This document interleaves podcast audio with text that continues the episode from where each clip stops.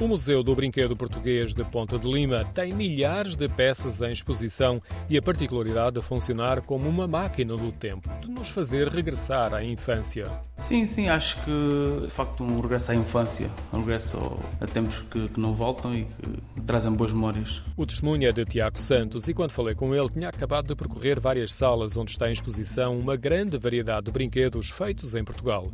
De pequenos fabricantes de estrutura familiar a grandes empresas portuguesas que inovaram ou seguiram as tendências europeias.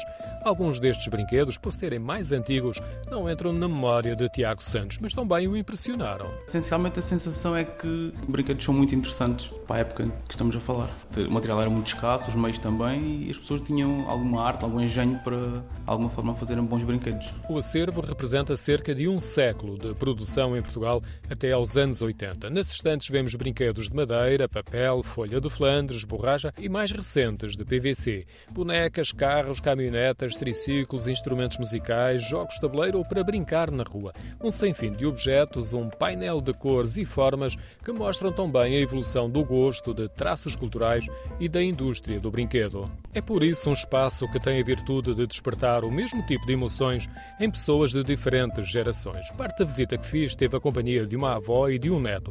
Fiquei com a ideia de que quem tirou mais prazer da visita foi a avó. Talvez derivada a me relembrar os tempos em criança. Carrinhos, as bonecas. Adorei, eu adorei.